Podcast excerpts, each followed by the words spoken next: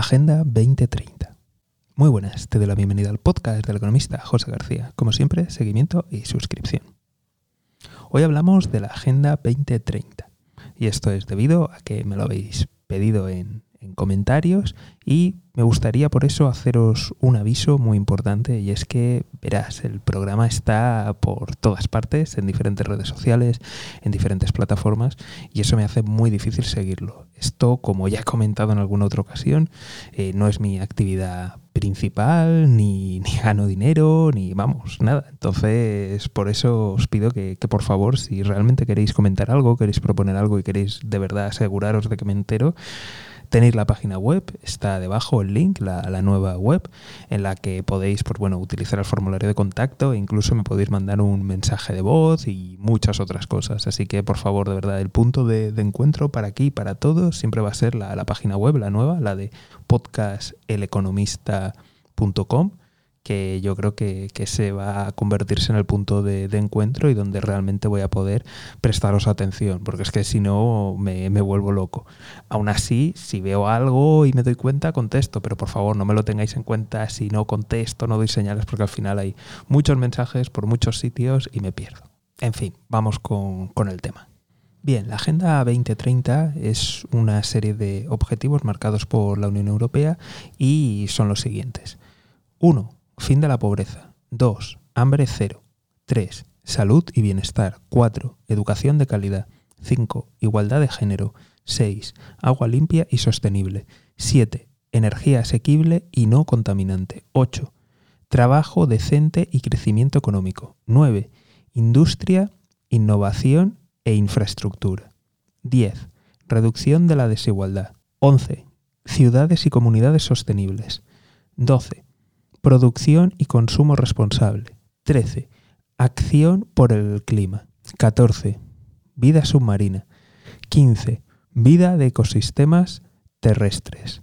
16. Paz, justicia e instituciones sólidas. 17. Alianzas para lograr los objetivos. Esta es la agenda, estos son los objetivos y para darte mi opinión, te tengo que comentar un poco mi opinión de hacia dónde va Europa y lo que ha estado ocurriendo, sobre todo después de la crisis financiera, de la gran recesión, la que ocurrió en 2007-2008, y un poco la situación que, que ha venido aquí en, en Europa. Así que mm, doy mi opinión previa y un poco lo que creo que se tendría que haber hecho, que creo que aún es posible hacer y que marcaría un poco el, el camino y un poco pondría las bases de, la solución o de realmente querer arreglar las cosas. Es que verás, todos estos objetivos están muy bien, pero a mí me viene a la cabeza la, la pregunta de, vale, ¿de dónde va a salir el dinero? Y no nos engañemos, no nos contemos cuentos, no nos contemos historias. ¿De dónde va a salir el dinero? Y esa es la clave.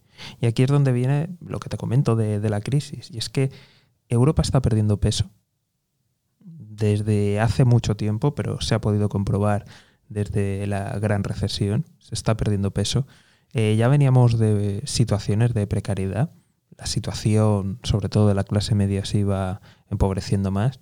Veíamos que los jóvenes en aquel momento, ahora sigue pasando y en mayor medida, veíamos de que el desempleo juvenil era el doble en la mayoría de los países y eso a pesar de ser personas pues más formadas, con más estudios. Teóricamente vivimos una situación pues, de apogeo económico, donde hay más oportunidades, donde hay posibilidades de formarse y la realidad es que se vive peor. Esto no significa que evidentemente eh, aquí Europa esté en una situación, pues bueno, como un país desarrollo, como otros países que están en desarrollo, pero evidentemente ha ido empeorando la calidad de vida y ha ido empeorando la situación. Por otro lado, tenemos una población envejecida que cobra pensiones, que recibe una serie de servicios públicos, que es cierto que los recibimos todos, pero principalmente donde se concentra es en la población mayor. Tenemos también unos funcionarios, unas instituciones. Lo que quiero decir es, por ejemplo, sin irnos más lejos, en España, el 40% del gasto público son pensiones repito, el 40%. 40 euros de cada 100 va solo a pagar pensiones.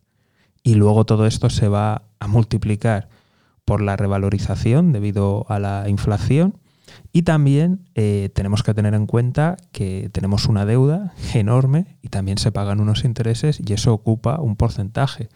Con lo cual, eh, las perspectivas es que gran parte de los recursos públicos van a ir a pensiones, a pagar intereses de deuda y a sanidad. Con esto, a ver, eh, estamos aquí entre amigos y creo que no, no va a haber ningún problema. No se me va a mal interpretar, pero mm, queda claro de, con esto no estoy diciendo que haya que pegar ahí unos recortes, pero es evidente que si no somos capaces de atender las obligaciones que tenemos, si no somos capaces de haber procurado un futuro y un bienestar a las nuevas clases medias, pues, hombre, marcarnos objetivos tan altos, ¿de dónde va a salir el dinero? ¿De dónde salen los recursos? Y es aquí donde te digo, oye, creo que lo que se tendría que haber hecho primero de todo, pero primerísimo de todo es, ¿cuál es el modelo de negocio? ¿Cómo vamos a ganar dinero? Eso es lo primero de todo. Y esto es un ejercicio que habría que hacer a nivel de, no solamente de país y de Unión Europea, sino también a nivel regional, a nivel local. Entonces, esa es la primera pregunta. ¿Cuál va a ser nuestro modelo de negocio? ¿De dónde vamos a sacar el dinero? ¿Vamos a producir maquinaria? ¿Vamos a tener los centros de investigación y crear los diseños y crear las patentes? ¿Es el turismo? ¿Es la restauración? ¿Es la automoción? ¿Cuál es nuestro modelo de negocio? ¿Cuál va a ser ese motor económico? A partir de ahí, habrá que trabajar en construir la, la estructura que facilite, agilice y maximice los beneficios. Y por otro lado, también habrá que generar la red de ayuda, porque evidentemente esos cambios van a dar ganadores y perdedores. Entonces, habrá que crear una red para que esos perdedores les dé tiempo a recuperarse y a reorientarse. Y una vez que tenemos todo eso, pues ya será el momento de hablar de exactamente qué tipo de estado queremos, cómo queremos hacer las cosas y demás. Creo que ese es el camino. Entonces, realmente a mí mi preocupación no es tanto de si se hace de una forma o de otra. Creo que tanto de una orientación, llamémosle más eh, liberal o más conservadora o más de izquierda, más de derecha, da igual la ideología. De, si lo vemos por un lado, eh, hay que tener una serie de precauciones y al final lo importante es la ejecución. ¿Vale? O sea, no me voy a andar por las ramas y voy a poner un pequeño ejemplo. Imagínate que dices, mira, lo mejor es que lo tengamos todo privado. Vale, bien. Mi preocupación principal sería, ¿Vamos a tener luego un Estado que garantice las leyes, que garantice un mercado, que garantice la competencia? ¿O lo que vamos a tener es algún monopolio o oligopolio de chiringuito, de amiguetes, el típico capitalismo de amiguetes, que se lo reparten todo y van a hacer lo que les dé la gana?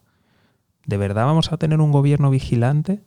¿De verdad van a hacer que se cumplan las reglas del mercado? ¿O va a pasar como con las gasolineras? Vale. Nos vamos al otro extremo. No, lo mejor es que lo tengamos todo, todo público, en determinado sector o en determinada área. Vale, perfecto. Vamos, es que claro, así nos ahorramos el tener accionistas y esos beneficios que tendríamos que repartir, pues los reinvertimos y entonces es mejor. Ah, vale, bien, perfecto. Mi preocupación sería, de esa empresa pública, ¿quién se va a encargar de que sea eficiente, eficaz, de que trate bien a la gente y de que continúe innovando y mejorando. ¿Vamos a tener un gobierno que realmente haga eso o lo que nos vamos a encontrar es con un chiringuito de nuevo, un lugar en el que los políticos van colocando a sus amigos, devolviendo favores, es ineficiente, ineficaz y al final es un agujero para las arcas del Estado? Entonces al final, muchas veces, yéndonos a los extremos, vemos que el problema es de ejecución. Idealmente, evidentemente, a lo mejor buscar soluciones mixtas, depende de cuál sea el sector, pues puede ser interesante, pero de nuevo, mm, lo importante es la ejecución. Entonces a mí me preocupa sobre todo la ejecución, porque veo que hay maneras de desviar realmente los intereses de todos, pues eh, en la ejecución se puede. Creo que hay mucho debate ideológico, pero verdaderamente los problemas los tenemos sobre todo en la, en la ejecución. Así que eh, no me voy a detener, esto cada cual es libre, pero volviendo al tema central de la Agenda 2030, pues el primer problema de todos es ese, es ¿de dónde sacamos el dinero? O sea, ¿de dónde sacamos el dinero? Yo creo que ahora mismo Europa está perdiendo posiciones, está perdiendo influencia y, y se tiene que replantear primero de todo cuál va a ser el modelo de negocio. Lo digo porque como Europa en sí, el motor es Alemania y su modelo de negocio hasta ahora ha sido materias primas energéticas baratas compradas a Rusia, básicamente, y vender maquinaria, además de automoción, a China principalmente. Luego de ahí, ese es el motor económico que es Alemania, tracciona al resto de estados. Vale. No sé yo si últimamente estos políticos han visto las noticias, pero me parece a mí que un modelo de negocio así está complicada la cosa está bastante complicada la cosa. Con lo cual, realmente eh, está todo en juego. O sea, ese modelo de crecimiento, ese modelo económico, está todo. Está todo en el aire ahora mismo. Así que yo creo que lo primero que habría que resolver es eso, sin duda. Después, eh, ¿cuál es el modelo, no? Lo que se suele llamar el contrato social. ¿Qué es lo que Europa ofrece a sus ciudadanos? ¿Qué ofrece? Lo digo porque si tú miras la gente de determinada edad, mm, todo va peor. Los sueldos no son los que eran, cuesta encontrar trabajo, la calidad del salario, de, la calidad de los trabajos en sí, pues bueno, deja bastante que desear. Entonces, realmente, ¿qué es lo que puede ofrecer a los ciudadanos? Hay desafíos importantísimos. El endeudamiento, la pérdida de competitividad, perder relevancia, el envejecimiento, los gastos y costes de ese envejecimiento. Veo realmente una serie de desafíos muy importantes que hace muchos años que están encima de la mesa y que nadie ha abordado seriamente. Recordemos que ha habido avisos a Alemania y ha continuado profundizando su dependencia del gas y del petróleo ruso, además de otros estados también de, la Unión Europea. Ha habido llamamientos de advertencia por, por China, la copia, patentes, etc. Y aún así se ha continuado. Por otro lado, tenemos industrias, voy a entrar en la alemana. ¿Cuánto representa la automoción? Representa una barbaridad. ¿Son los coches el futuro? ¿Los coches son el futuro? ¿Es la automoción una industria de verdad de desarrollo que va a generar riqueza? Ojo, ojo con lo que viene, que ya venía de hace muchos años y no se hizo nada. Con lo cual yo creo que si, si no se resuelve eso, pues está muy complicado. Segundo lugar, ¿qué van a hacer el resto? Lo digo porque evidentemente la gente va a actuar. Me refiero, nosotros podemos decir, sí, queremos ser los líderes innovadores en... Vale. ¿Y Estados Unidos no va a responder? ¿China no va a responder? ¿Otros países que puedan ser potencia en ese sector no van a responder? Entonces creo que es muy importante tener en cuenta el juego de los otros, porque el juego de los otros puede cambiar. Te voy a poner un ejemplo. Eh, seguramente habéis oído lo que pasó con los submarinos de Australia, que los iba a comprar a Francia y al final va a comprar submarinos nucleares a Estados Unidos. Vale. Pero es que anteriormente el contrato que ganó Francia Australia lo iba a comprar a Japón. Y Francia, pues mediante una serie de jugadas, artimañas, no voy a entrar mucho ahí, levantó el contrato y consiguió que los australianos se fueran con ellos. Entonces, tengamos en cuenta que va a haber gente que va a jugar sucio, evidentemente, y que van a defender pues su terreno y su coto. Con lo cual, no solo tenemos que pensar en un mundo ideal de voy hacia allí, voy a ser el mejor. No, va a haber gente que te va a meter el dedo en el ojo porque le interesa. Contra eso hay que estar preparado. Y en tercer lugar, estos objetivos son muy bonitos, pero ¿cómo se definen exactamente? ¿Cómo se marca el éxito? Y no solamente depende de Europa. Y también hay que ver de si son realmente alcanzables, porque mucho del desarrollo sostenible requiere de una serie de materias primas que no existe tanta abundancia, al menos que se sepa, y que la producción es bastante limitada. ¿A cuánto tendría que crecer? Y luego, ¿qué efectos produciría extraer esa serie de minerales? Entonces veo en líneas generales que esto es un brindis al sol. No estoy diciendo que no haya que hacerlo o que no haya que intentarlo, pero veo que es mucho brindis al sol y me temo que esto es una forma de intentar pues hacer ese pacto social, ¿no? De decir, mira, eh, pertenecer a Europa nos beneficia a nivel ciudadano en esto. Esto es lo que vas a conseguir. Pero en realidad veo que lo que vienen son ajustes, recortes y problemas serios. ¿Significa que, no se van a conseguir? A ver, mm, lo veo complicado, pero seguro que unos cuantos de los objetivos que hay se van a conseguir.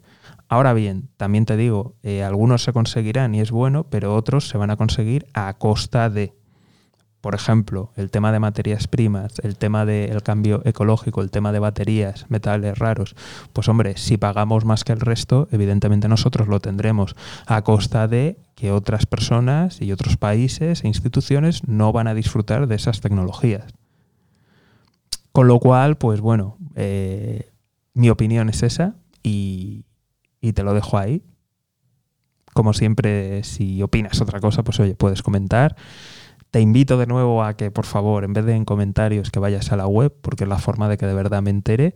Y, y aunque opines otra cosa, espero por lo menos haberte hecho reflexionar y, y pensar. Un saludo.